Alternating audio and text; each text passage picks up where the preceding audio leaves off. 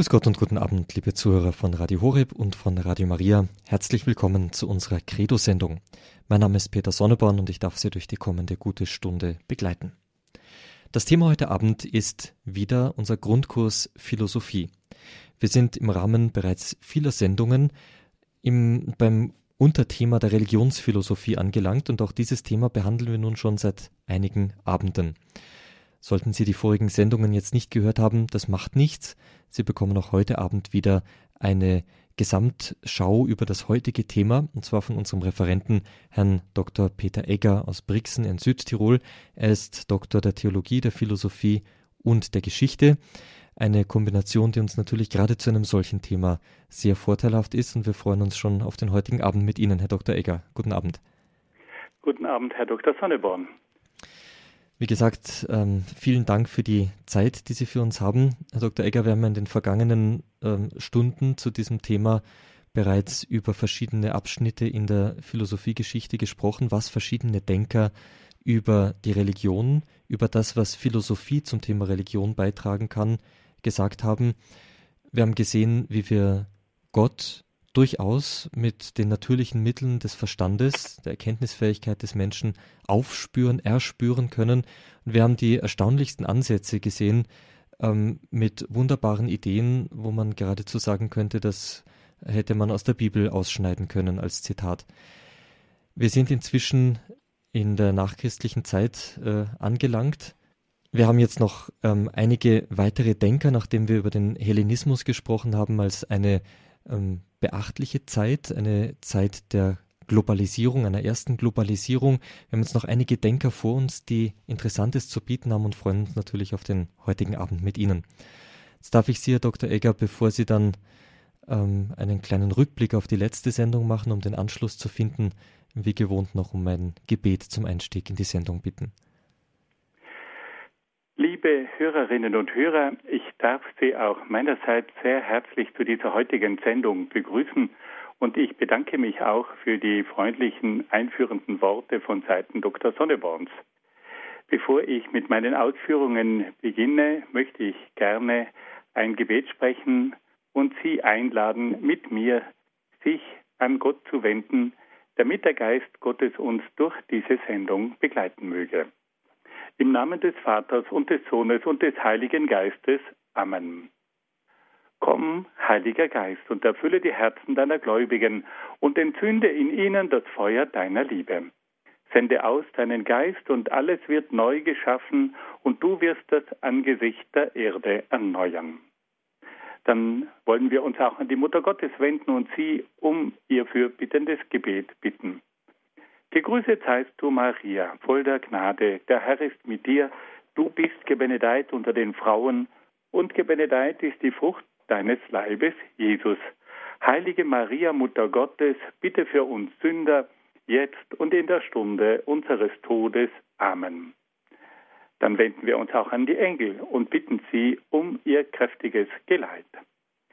Engel Gottes, unsere Beschützer, denen des höchsten Vater Liebe uns anvertraut hat, erleuchtet, beschützt, regiert und leitet uns. Amen. Und dann wenden wir uns noch an einige Heilige, die sich in besonderer Weise mit philosophischen Fragen beschäftigt haben.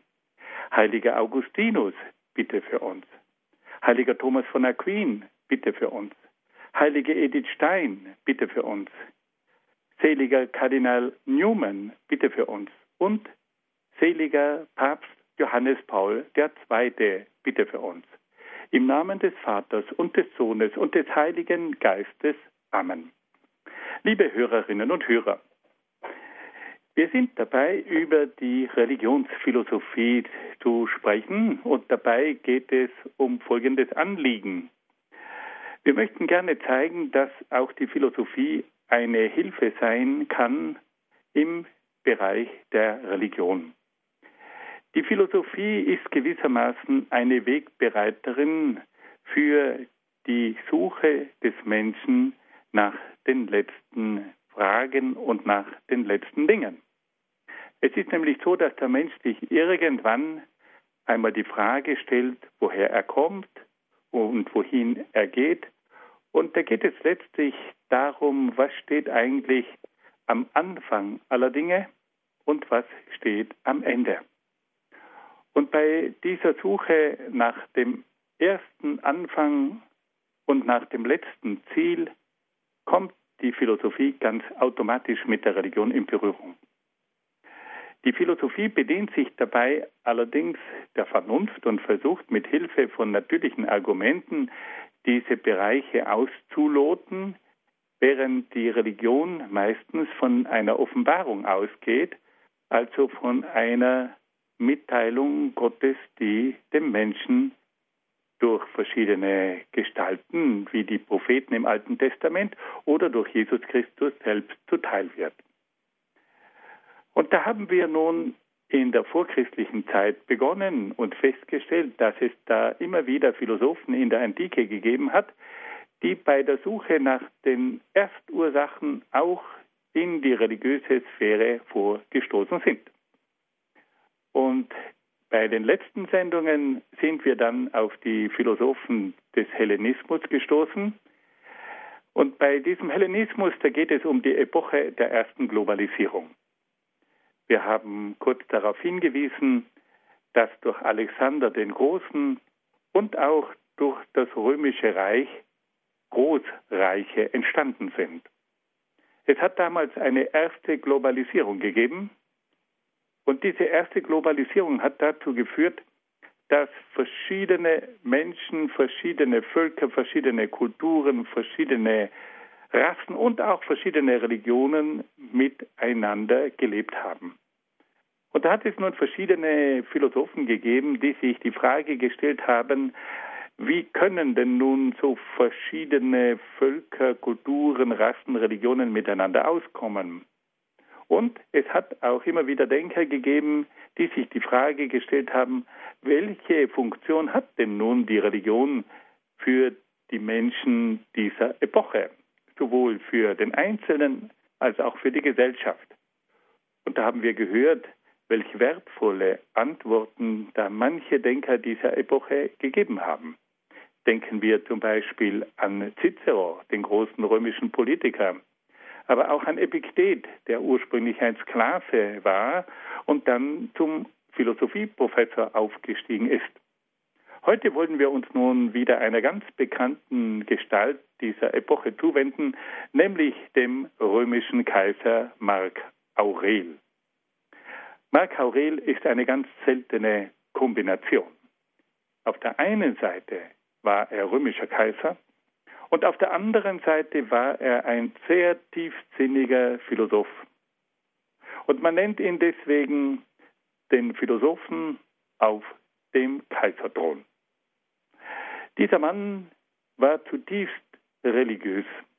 Und er hat sich auch immer wieder die Frage gestellt, was Religion bedeutet und wie Religion genützt werden kann zum Wohl der Menschen und der Völker. Bevor ich auf seine Religionsphilosophie zu sprechen komme, darf ich Ihnen, liebe Hörerinnen und Hörer, einiges aus seinem Leben erzählen, weil man nämlich verschiedene Gedanken nur dann verstehen kann, wenn man auch in etwa das Leben einer Persönlichkeit kennt. Marco Aurel wurde im zweiten Jahrhundert als Sohn einer der führenden Adelsfamilien in Rom geboren. Er hat eine sorgfältige Erziehung genossen und eine umfassende Bildung erhalten. Und bereits in jungen Jahren hat er sich sehr für philosophische Fragen interessiert. Aber es ging ihm bei der Philosophie nicht nur darum, dass er die Wahrheit ergründen wollte, sondern es ging ihm auch darum, dass sein Leben sich nach diesen philosophischen Erkenntnissen richten sollte. Und er bemühte sich um ein tugendhaftes und asketisches Leben. Er hat also nach der Wahrheit gesucht, aber gleichzeitig auch versucht, diese Wahrheit umzusetzen und bemühte sich um eine persönliche Tugendhaftigkeit und auch um eine asketische Lebensführung. Das heißt, er hat also an sich selbst auch hohe Forderungen gestellt und ein einfaches Leben geführt. Mark Aurel ist dann als Nachfolger des bekannten römischen Kaisers Antoninus Pius auf den römischen Thron gekommen. Im Alter von 40 Jahren übernahm er die Herrschaft und hat nun auch versucht, seine Regierung an philosophischen Grundsätzen zu orientieren. Er bemühte sich mit ganzer Kraft, dem römischen Reich und seinen Völkern zu dienen. Er hatte ein hohes Pflichtbewusstsein und war von edler Menschlichkeit beseelt. Er war ein guter Vater für alle Bürger des Reiches und kümmerte sich persönlich um die armen und leidenden Menschen. Marc Aurel bewahrte in allen Schwierigkeiten eine innere Unerschütterlichkeit und Gelassenheit. Und die hatte er wirklich nötig. Denn seine Regierungszeit war von vielen Schwierigkeiten und Auseinandersetzungen überschattet. Das römische Reich wurde damals von Erdbeben, Überschwemmungen und Seuchen heimgesucht. Die Wirtschaft litt unter riesigen Teuerungen. Das Schlimmste aber waren die vielen Kriege und Unruhen. Rom stand im Kampf gegen die Perser in Armenien, gegen germanische Völker und auch gegen Aufständische in Großbritannien. Und so musste Marc Aurel, dieser Philosoph, immer wieder Feldzüge gegen die germanischen Stämme und gegen die Britannen und gegen die Parther unternehmen. Immer wieder musste er durch das riesige Reich ziehen, um Frieden zu schaffen. Und oft war er jahrelang von Rom entfernt und lebte ständig im Kampf. Und trotzdem versuchte er überall Gerechtigkeit und Frieden zu bringen. Marc Aurel ist gewissermaßen das Ideal des Philosophen, aber auch das Ideal des Politikers, weil er nämlich versucht hat, die Weisheit mit der Macht zu verbinden. Der Philosoph, der regiert, verbindet Weisheit und Macht. Und etwas Besseres kann man sich ja gar nicht wünschen. Sein berühmtes Hauptwerk sind die Selbstbetrachtungen, in denen er seine persönlichen Gedanken niedergeschrieben hat. Und es ist erstaunlich, dass dieser Mann trotz seines bewegten Lebens die Ruhe gefunden hat, über tiefere Dinge auch noch einiges zu Papier zu bringen. Marc Aurel verfasste seine Selbstbetrachtungen in der wenigen Zeit, die ihm seine Regierungsgeschäfte übrig ließen. Er verwendete dazu meistens die Stunden der Nacht. Verschiedene Kapitel dieses Buches entstanden auch während seiner Feldzüge. Es ist verständlich, dass Marc Aurel nicht die Möglichkeit hatte, ein systematisches und ausführliches Werk zu schreiben. Er brachte seine Gedanken meistens in kurzen Kapiteln bzw. in Aphorismen zum Ausdruck. Die Selbstbetrachtungen spiegeln sein Denken wider. Es ist eine Sammlung von weltanschaulichen Überlegungen, aber auch von Überlegungen über das praktische Leben und über die Moral. Und in diesen Selbstbetrachtungen entdeckt man immer wieder, wie sich Marc Aurel mit religiösen Fragen auseinandergesetzt hat und was ihm persönlich die Religion bedeutet hat. Und gleichzeitig kann man auch spüren, wie er selbst sich immer wieder darum bemüht hat, die Welt aus der Sicht Gottes zu sehen und auch das Leben immer mehr zu einer Gelegenheit zu, umzuwandeln, die eigene Person und den eigenen Charakter zu vervollkommnen. Was hat nun Marc Aurel für Vorstellungen von der Welt? Er selber betrachtet zunächst einmal das Universum. Und er stellt fest, dass das Universum so konzipiert ist, dass alle Dinge zusammenhängen. Und dass dieses Universum von einem einzigen großen Gesetz geprägt und gelenkt wird. Und da steht fest, dass dieses Universum, diese große Einheit, diese große Ordnung sich nur dann erklären lässt, wenn man einen Gott voraussetzt, der hinter diesem Universum steht und dieses ganze Universum mit seinem Geist durchdringt. Für ihn ist also die Einheit der Welt und die Ordnung der Welt und die Größe des Universums ein Hinweis darauf, dass hinter diesem Universum ein Gesetz steht, eine Vernunft, ein Gott, der das alles konzipiert, geplant hat und der das alles lenkt. Gleichzeitig ist sich aber Marc Aurel auch dessen bewusst, dass die irdische Welt etwas sehr Vergängliches ist. Die Welt ist gegen dem, gegenüber dem Universum unendlich klein und unbedeutend. Er sieht also das Universum als einen ewigen Hintergrund und gegenüber dieser Größe des Universums ist ihm bewusst, dass die Welt, in der der Mensch lebt, etwas unendlich Kleines und Vergängliches ist. Und er sagt einmal das berühmte Wort, Asien, Europa sind nur Winkel des Universums. Der ganze Ozean ist nur ein Tropfen des Universums. Der Berg Athos ist nur eine Scholle des Universums. Die ganze Gegenwart ist nur ein Punkt der Ewigkeit. Alles ist klein, veränderlich und bestimmt zu vergehen. Das sind gewaltige Worte. Die Welt ist nach Marc Aurel einem ständigen Wandel unterworfen, der alles verschlingt. Er schreibt, die Materie gleicht dem ständigen Fließen eines Stroms. Die Kräfte der Natur sind ununterbrochenen Veränderungen unterworfen. Die Ursachen derselben sind unzählige Veränderungen. Fast nichts hat Bestand. Er ist sich also der Kleinheit der Welt bewusst. Er beobachtet die Vergänglichkeit des Irdischen.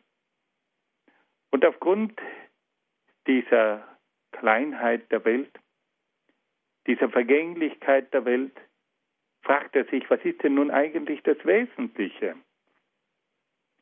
Und da sagt er nun, dass das Wesentliche darin besteht, dass der Mensch mit Gott in Verbindung tritt. Der Geist ermöglicht es dem Menschen, sich über die sinnlichen Dinge und über die vitalen Triebe zu erheben.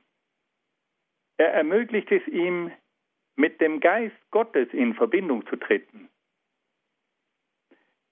Der Geist lässt den Menschen aber auch erkennen, dass der wahre Sinn seines Lebens darin besteht, nach dem Willen Gottes zu handeln und in Einheit mit Gott zu leben.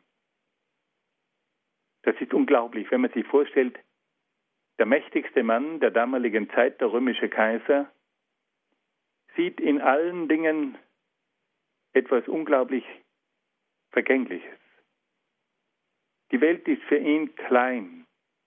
Und er sagt, das Eigentliche besteht darin, dass der Mensch diese kleine Welt übersteigt und sich erhebt zum Göttlichen und dass er versucht, mit seinem Geist mit Gott in Verbindung zu treten und in Einheit mit Gott zu leben. Und er zieht die Konsequenzen und sagt, dass sich der Mensch darum bemühen muss, alles Irdische gering zu achten und ganz nach dem Geist zu leben. Der Mensch muss sich also ausrichten auf das Ewige, auf das Unendliche, auf das Göttliche. Und er sagt, dass wenn der Mensch diese Sicht hat, dann kommt es auch zu einer ganz anderen Gemeinschaft mit den anderen Menschen. dann sieht er die Menschen mit einem anderen Blick. Und wenn er sich dessen bewusst ist, wie vergänglich das Leben ist, dann wird er den Menschen auch mit einer entsprechenden Liebe begegnen. Aber, sagt Marc Aurel, das ist nur dann möglich, wenn der Mensch immer wieder in seine eigene Innerlichkeit einkehrt. Der Mensch kann nur dann ein wahrer Mensch sein, wenn er sich immer wieder in sein Inneres zurückzieht.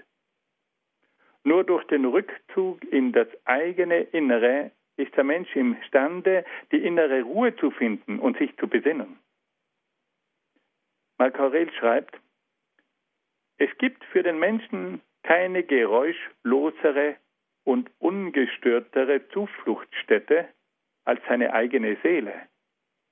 Zumal, wenn er in sich solche Eigenschaften hat, bei deren Betrachtung er zugleich vollkommene Ruhe genießt.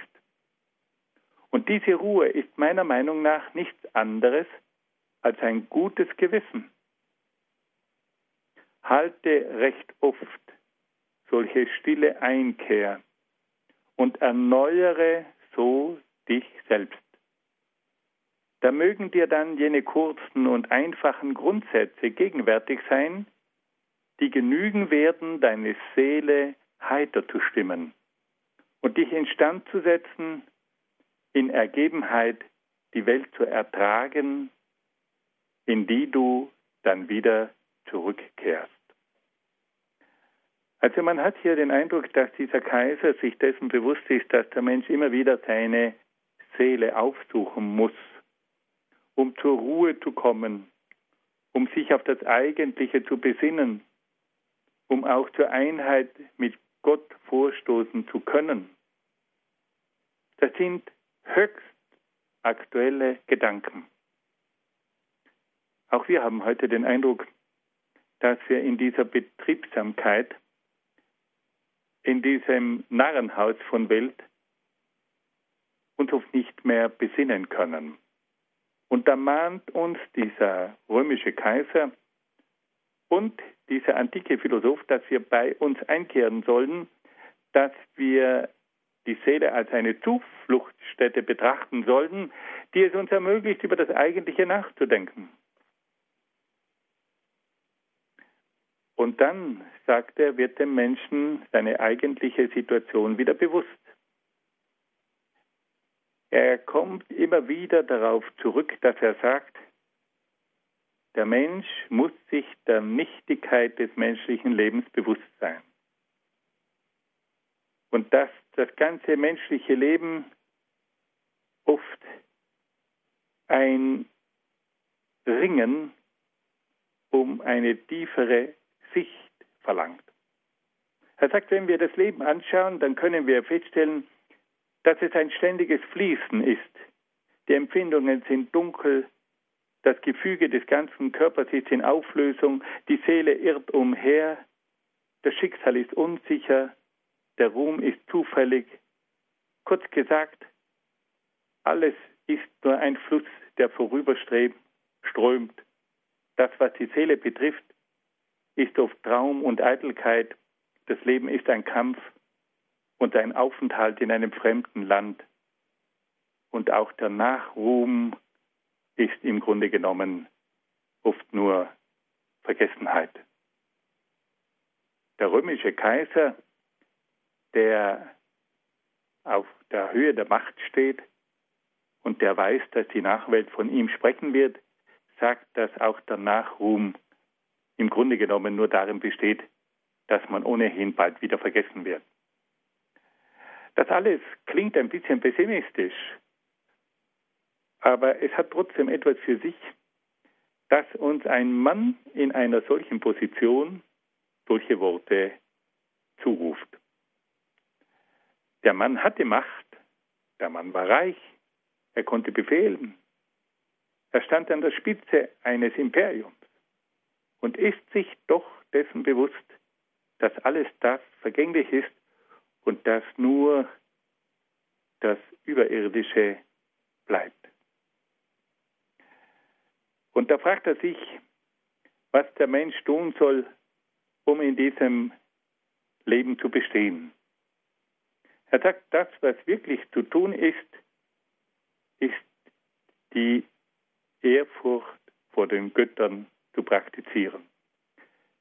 Der Mensch soll die Götter ehren und die Götter preisen.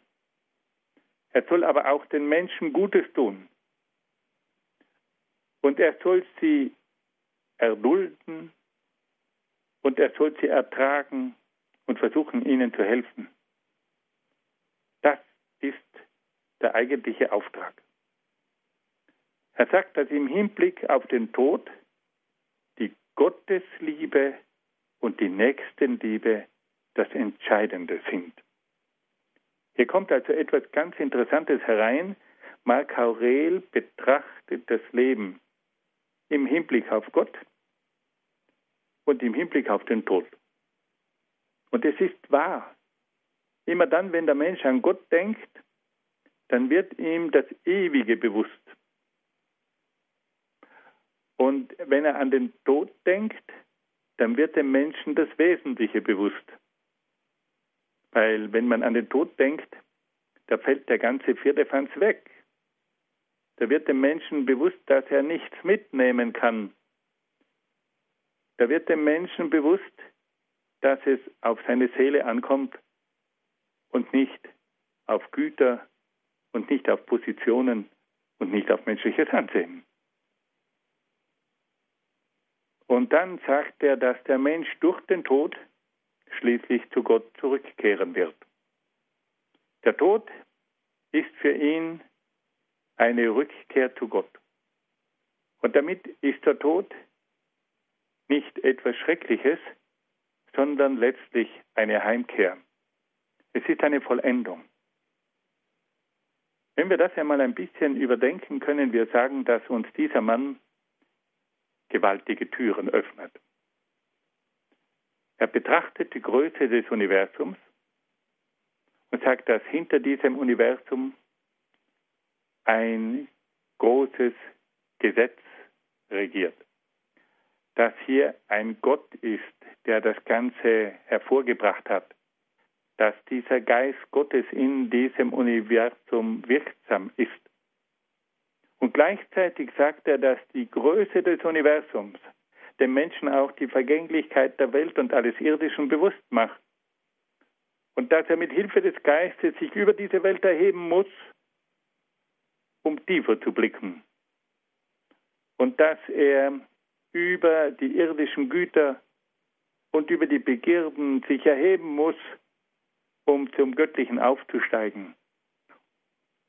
Und um auf diese Art und Weise das eigentliche Ziel zu erreichen, nämlich die Einheit mit Gott. Und dann wird er noch deutlicher und sagt, dass im Augen, im Angesicht des Todes dem Menschen bewusst wird, was das Wesentliche ist. Die Gottesliebe und die Nächstenliebe. Und aus dieser Perspektive heraus hat nun dieser Kaiser sein Reich regiert.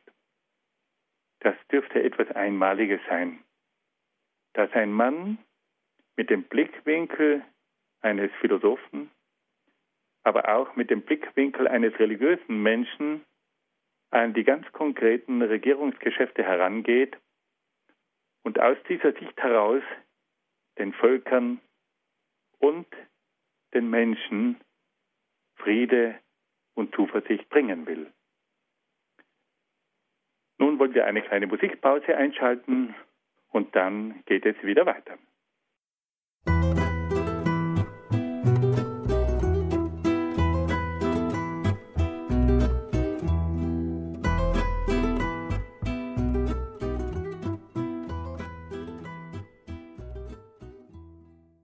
Hier ist Radio Horeb und Radio Maria mit der Credo-Sendung. Heute Abend bei uns Grundkurs Philosophie und unser Spezialthema die Religionsphilosophie. Unser Referent ist Dr. Peter Egger aus Brixen in Südtirol und er hat im Rahmen seiner Betrachtungen über die Religionsphilosophie uns heute von einem großen Exponenten, Marc Aurel, dem römischen Kaiser, im zweiten Jahrhundert nach Christus berichtet, wie er, obwohl Kaiser, doch auch viel Zeit und Nachdenken hineingesteckt hat in philosophisches, religiöses Gedankengut, wie er dieses Gedankengut nicht nur sich angeeignet hat oder verkündet hat, sondern es vielmehr zu seinem eigenen Leben gemacht hat, um für alle, die ihm anvertraut waren als Kaiser eines Großreiches, für Recht und Ordnung zu sorgen. Er kam bei seinen Betrachtungen dann in religiöser Hinsicht geradezu ähm, ja, zu modernen christlichen Einsichten sozusagen, dass es einen Gott geben muss, dass es ein großes Gesetz für dieses Universum geben muss, dass der Mensch durch seine Geistseele fähig ist, mit Gott in Kontakt zu treten. Ein ganz interessanter Satz auch, die innere Ruhe ist das gute Gewissen des Menschen, darum ist die innere Einkehr für den Menschen so wichtig, bevor er sich wieder dem Getriebe des Alltags widmet. Im Hinblick auf den Tod sind Gottes und Nächstenliebe entscheidend. Das nur als Wiederholung so ein paar Gedanken aus dem ersten Teil des Vortrags von Herrn Dr. Egger. Und wir freuen uns natürlich jetzt auf Ihre weiteren Ausführungen. Liebe Hörerinnen und Hörer, Marc Aurel hat sich also zunächst einmal Gedanken gemacht, wie man die Existenz Gottes feststellen kann und hat dazu Folgendes gesagt, dass das Universum ein Hinweis darauf ist, dass hinter dem Universum ein Geist steht, der für die Einheit des Universums sorgt. Gerade die Einheitlichkeit des Universums, Universum heißt ja im Grunde genommen auf das eine ausgerichtet, von einem Prinzip her bestimmt, gerade diese Einheit lässt ja begreifen, dass hier ein einheitliches Konzept dahinter steht, dass es hier einen Plan gibt. Und dort, wo diese Einheitlichkeit zu spüren ist, weil man einfach beobachtet, dass hier Milliarden von Himmelskörpern und Milliarden von Faktoren aufeinander abgestimmt sind, wird einem bewusst, dass es hier eine höhere Macht braucht, die diese Vielfalt zu einer Einheit zusammenfügt. Es ist im Grunde genommen die alte Frage, woher kommt die Synthese, diese Zusammensetzung? Oder wenn wir jetzt einmal lateinisch ausdrücken wollen, woher kommt denn diese Konstruktion, dieser Zusammenbau des ganzen Universums? Das griechische Wort Synthese, das Zusammenfügen, das lateinische Wort Konstruktion und das deutsche Wort dieses Zusammengefügtsein, diese einheitliche Konstruktion des gesamten Universums, das ist ja genau das, was den Menschen immer wieder zur nachdenklich stimmt. Das hat also auch damals schon Marc Aurel dazu bewogen, dass er gesagt hat, das lässt sich nicht einfach durch Zufall erklären. Hier braucht es das Wirken einer lenkenden göttlichen Macht.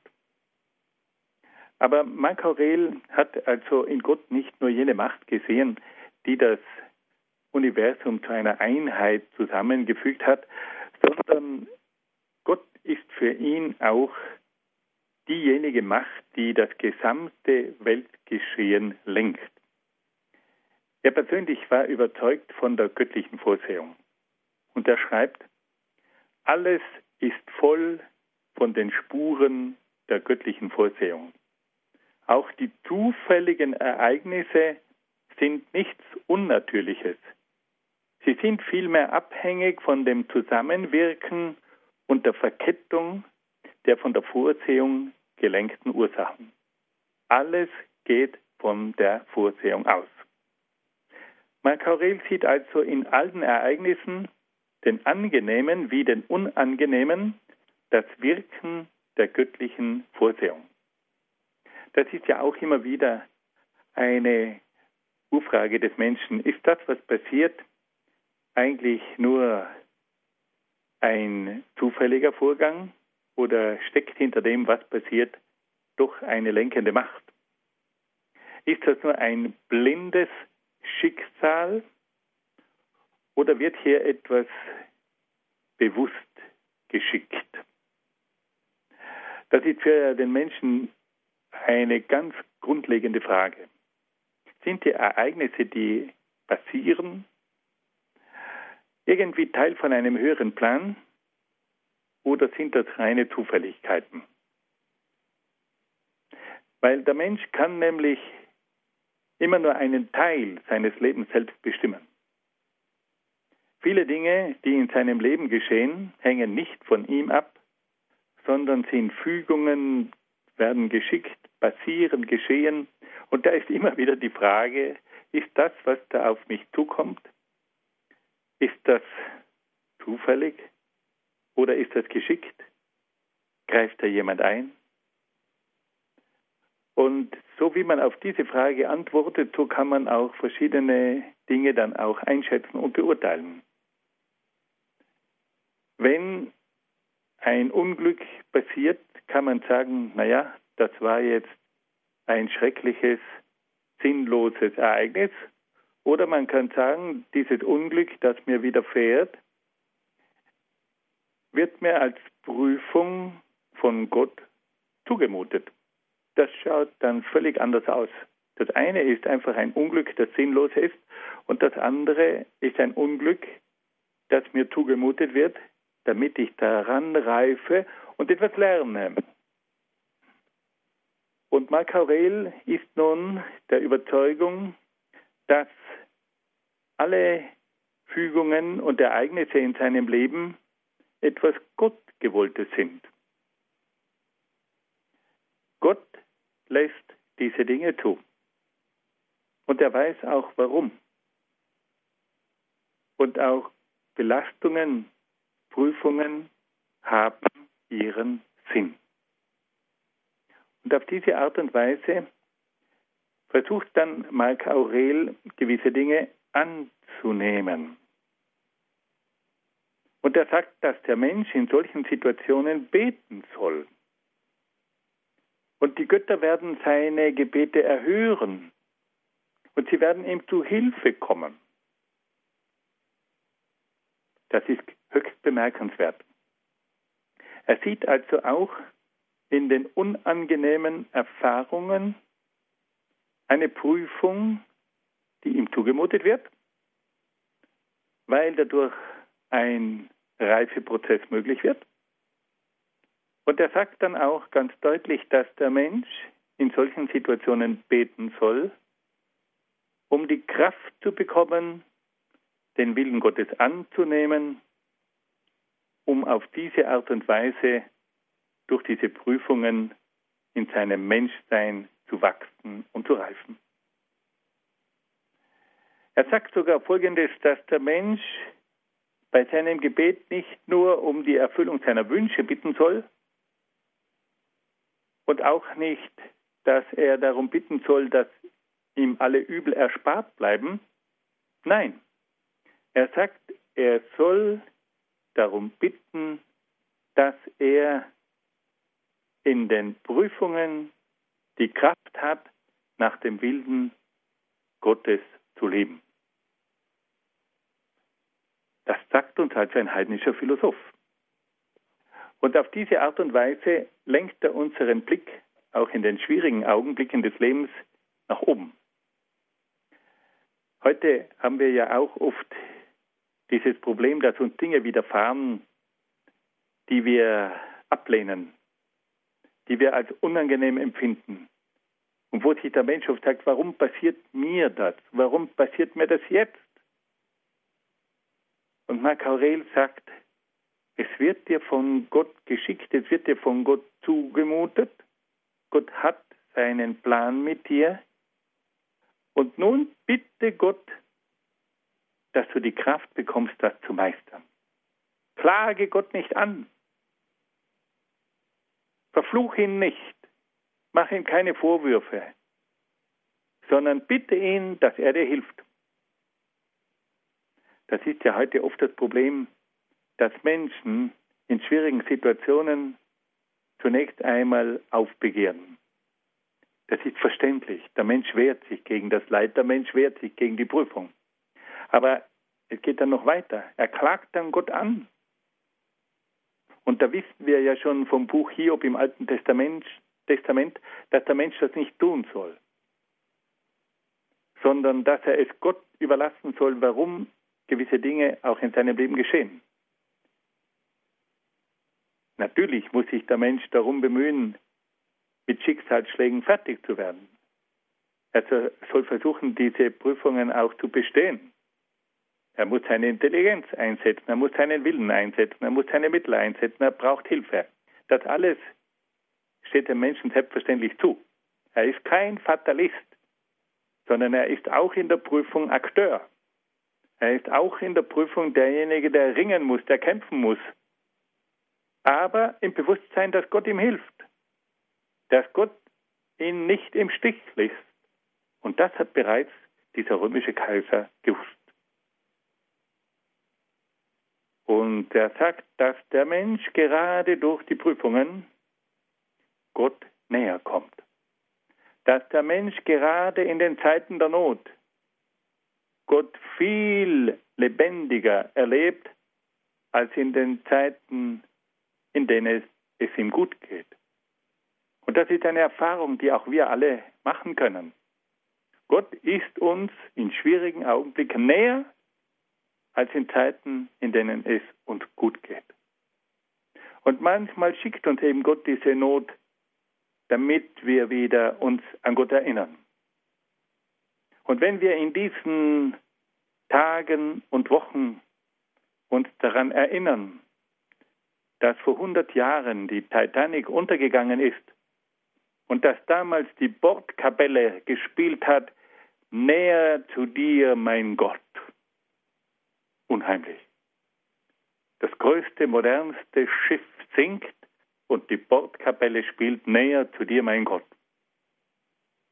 Und man hat damals SOS-Botschaften ausgeschickt, um andere Schiffe um Hilfe zu bitten. Und dieses SOS heißt Save Our Souls, rettet unsere Seelen. Wäre heute undenkbar. Aber damals haben die Menschen gewusst, dass es letztlich um die Rettung der Seelen geht. Die Titanic sinkt und die Bordkapelle spielt näher zu dir, mein Gott.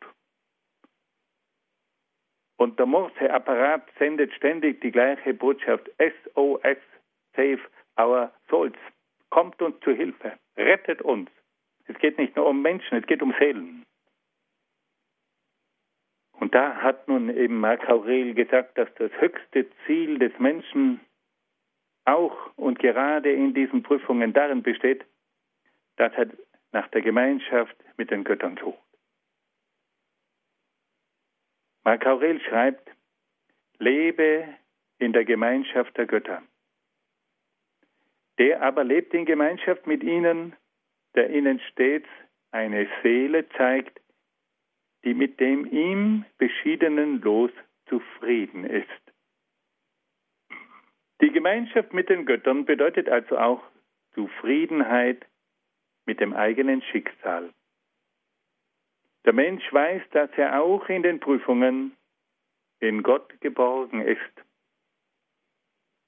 und dass alle diese Bemühungen und alle diese Leiden und alle diese Prüfungen ihren Sinn haben.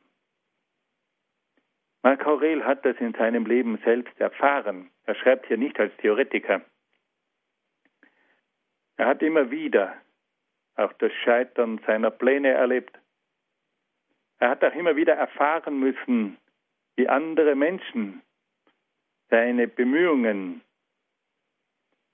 boykottiert haben, wie seine eigenen Generäle sich gegen ihn gewandt haben, wie sein eigener Sohn Commodus ihm immer wieder Schwierigkeiten bereitet hat. Das hat er erlebt. Und trotzdem geht er seinen Weg weiter. Er war selber immer wieder krank und war trotzdem ständig auf dem Feld des Kampfes und des Krieges. Er hat körperliche, seelische, psychische Strapazen durchmachen müssen wie kaum ein anderer Herrscher. Und in diesen schwierigen, dramatischen Augenblicken hat dieser Mann verstanden, um was es eigentlich geht. Und aus diesem Grund sind diese Betrachtungen von Marc Aurel nicht nur Lebensweisheit, sondern auch schmerzliche Lebenserfahrung. Der Mann hat diese Dinge nicht nur gedacht, er hat sie auch erlitten.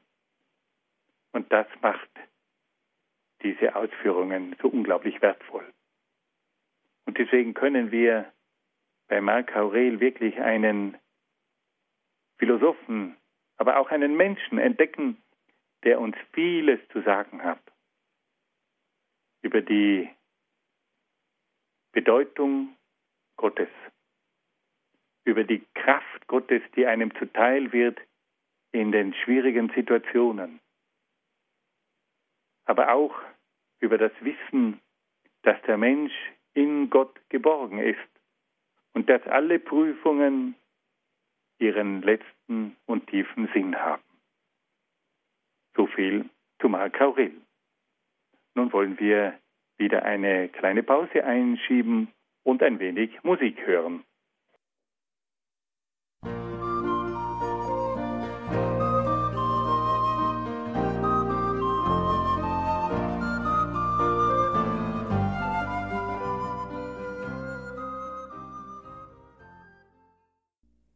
Credo bei Radio Horeb heute mit dem Grundkurs des Glaubens und natürlich auch bei Radio Maria. Schön, dass Sie dabei sind, liebe Zuhörerinnen und Zuhörer.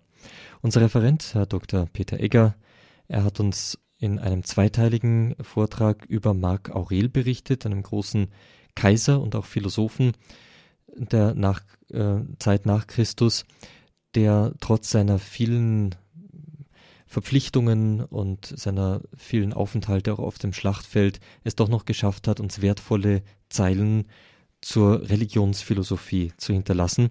Wir haben im ersten Teil etwas über sein Leben gehört und über Allgemeines zu seinem zu seinen Gedanken über Gott und jetzt im zweiten Teil hat Herr Dr. Egger ein bisschen nachgezeichnet, wie Marc Aurel begründet hat, dass es für ihn Gott geben muss und dass dieser eine Notwendigkeit ist.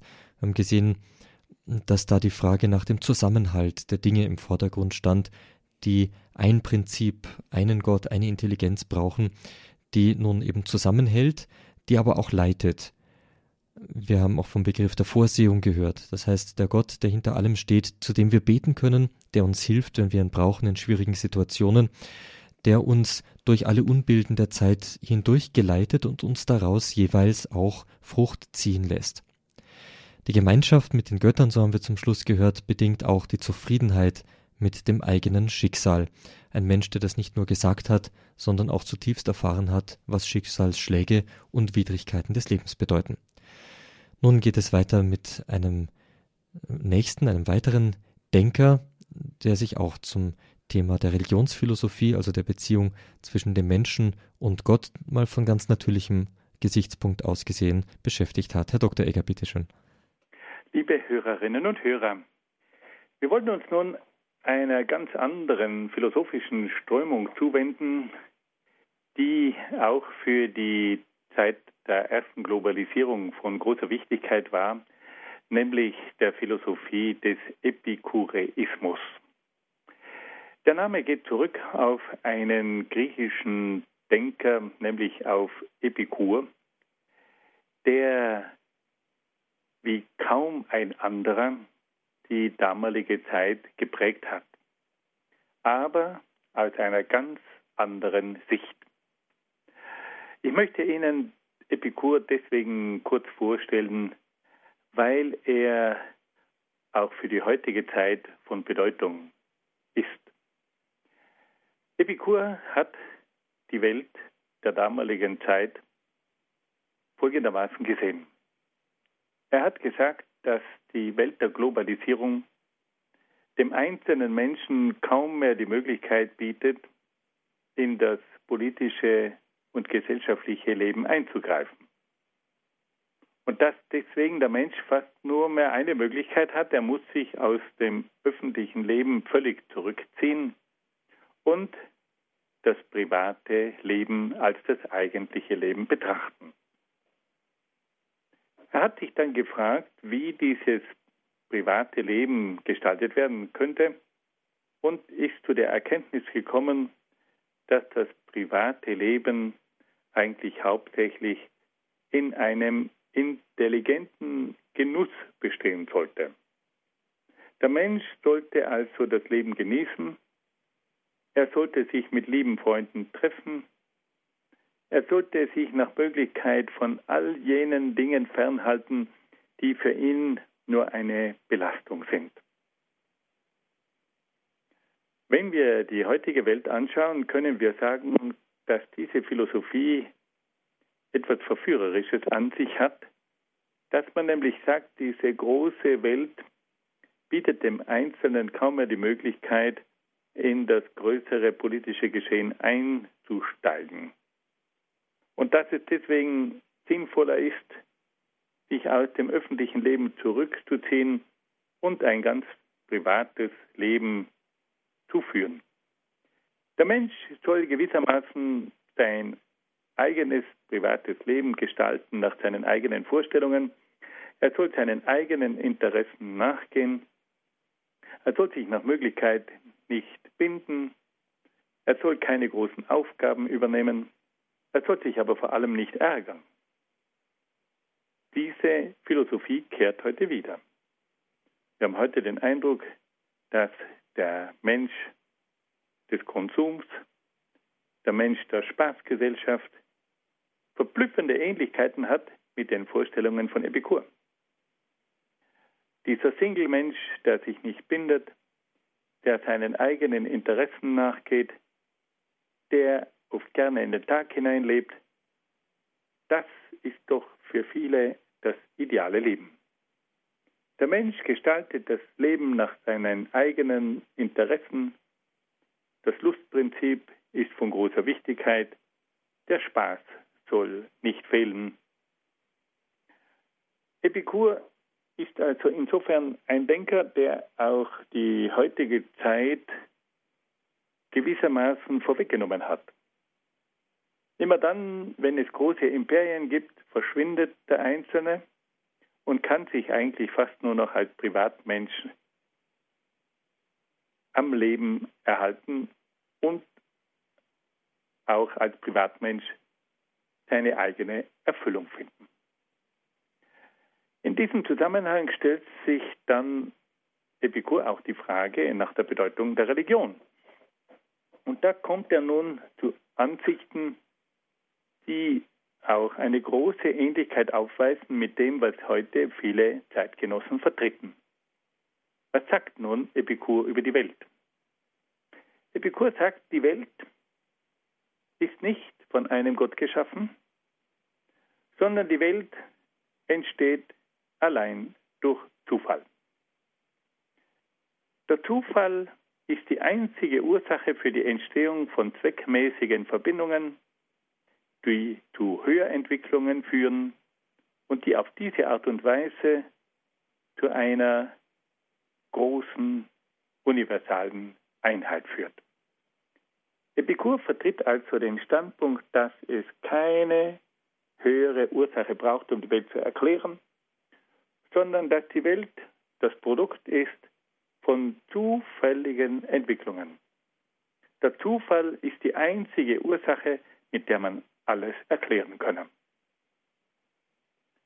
Epikur ist dann auch der Ansicht, dass der Kosmos ewig ist. Es gibt sozusagen keine Notwendigkeit eines Schöpfergottes. Die Welt besteht seit ewig.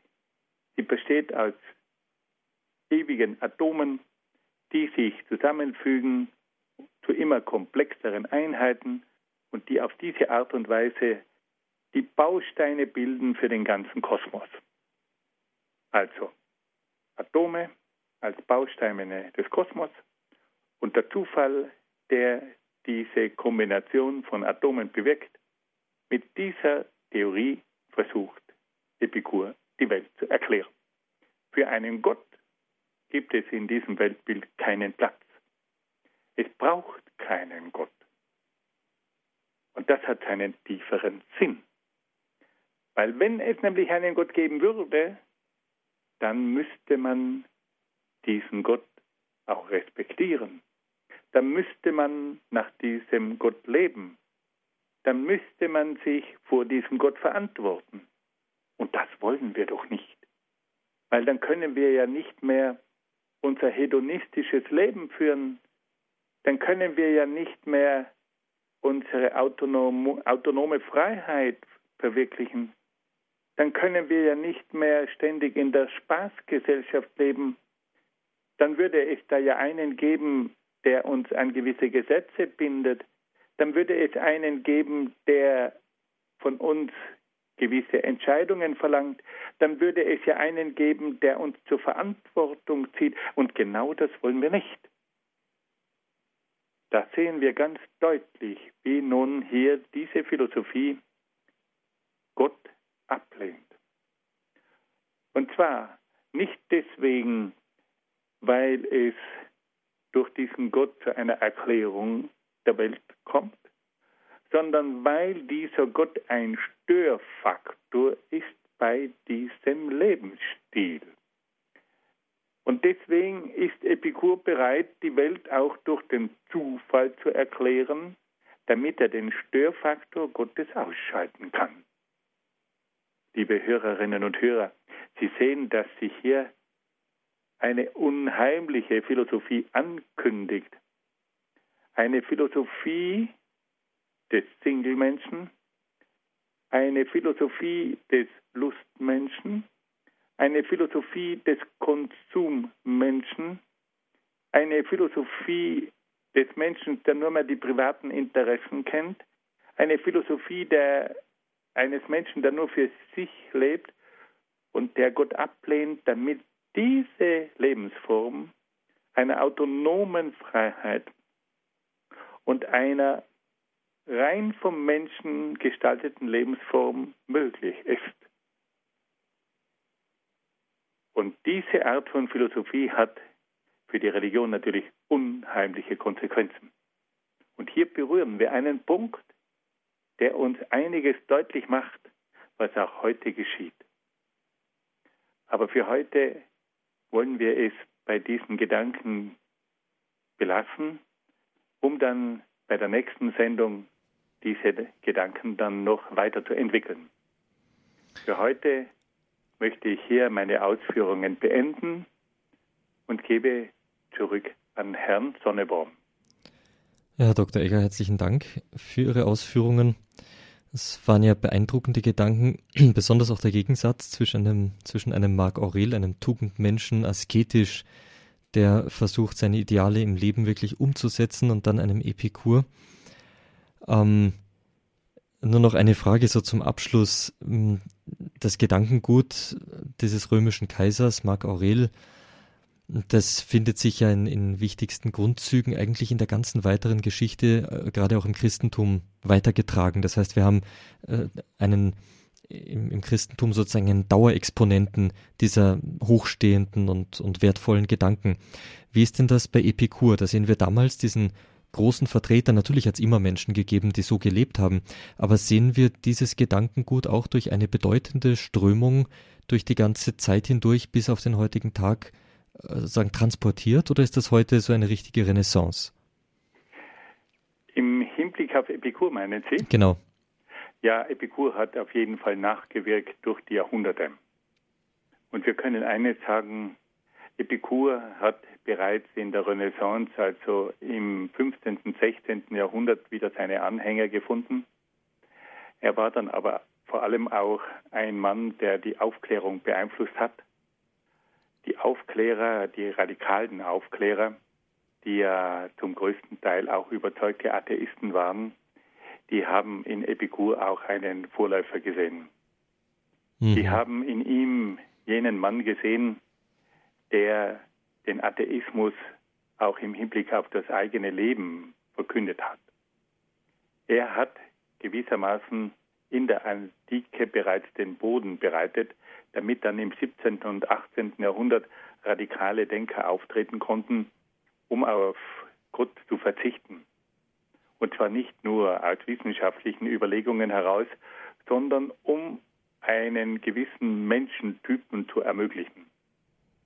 Und mhm. dann hat dieses Ideal von Epikur auch nach der Aufklärung noch weiter gewirkt. Man kann sagen, in einem gewissen Sinn hat Epikur dann auch noch hineingewirkt bis in den Materialismus, bis in den Marxismus, bis in den Positivismus. Und wenn wir heute uns die ganze philosophische Strömung oder die naturwissenschaftliche Strömung von Dawkins betrachten, diesem englischen Molekularbiologen, der immer wieder versucht zu zeigen, dass der Atheismus die fortgeschrittenste Weltanschauung sei, da müssen wir sagen, in all diesen Denkern spuken auch Gedanken von Epikur herum. Mhm, mh. ähm, Epikur ist sozusagen der erste Vertreter dieser dieses Denkens, das sich dann fortsetzt. Jetzt kann man sich aber vorstellen, dass auch vor Epikur schon Menschen so gelebt haben, wie er das dann gepredigt hat. Müssen wir uns das dann so denken, dass so ein erster großer Exponent dieses Denkens hier äh, einmal ein bisschen einsammelt, was er denn schon vorfindet und daraus sozusagen eine, eine Lehre bastelt? Ja, sagen wir mal so, dass Menschen immer schon in diese Richtung gelebt haben, dort wissen wir, das hat es auch bereits bei den Sophisten gegeben, die ja in das fünfte Jahrhundert vor Christus zurückreichen. Aber das Unheimliche ist oder das Neue ist, dass hier zum ersten Mal diese Lebensform als erstrebenswert hingestellt wird. Mhm, mh. Gewöhnlich ist es ja so, dass man sagt, gut, es gibt Menschen, die in dieser Weise leben, aber dass man vor allem durch die klassische Philosophie, aber auch durch die Religion darauf hingewiesen hat, dass das eigentlich nicht erstrebenswert ist. Mhm. Dass das, nennen wir es mal christlich, dass das sündhaft ist. Und nun kommen Denker, die sagen, das ist die Befreiung, das ist der eigentliche Mensch, das ist das Ziel. Und die Spaßgesellschaft und die Konsumgesellschaft, das ist das wahre Leben. Das ist das Unheimliche. Mhm, mh. Und da muss man schon eines sagen, hier werden Denker dann auch schuldig an späteren Entwicklungen. Mhm.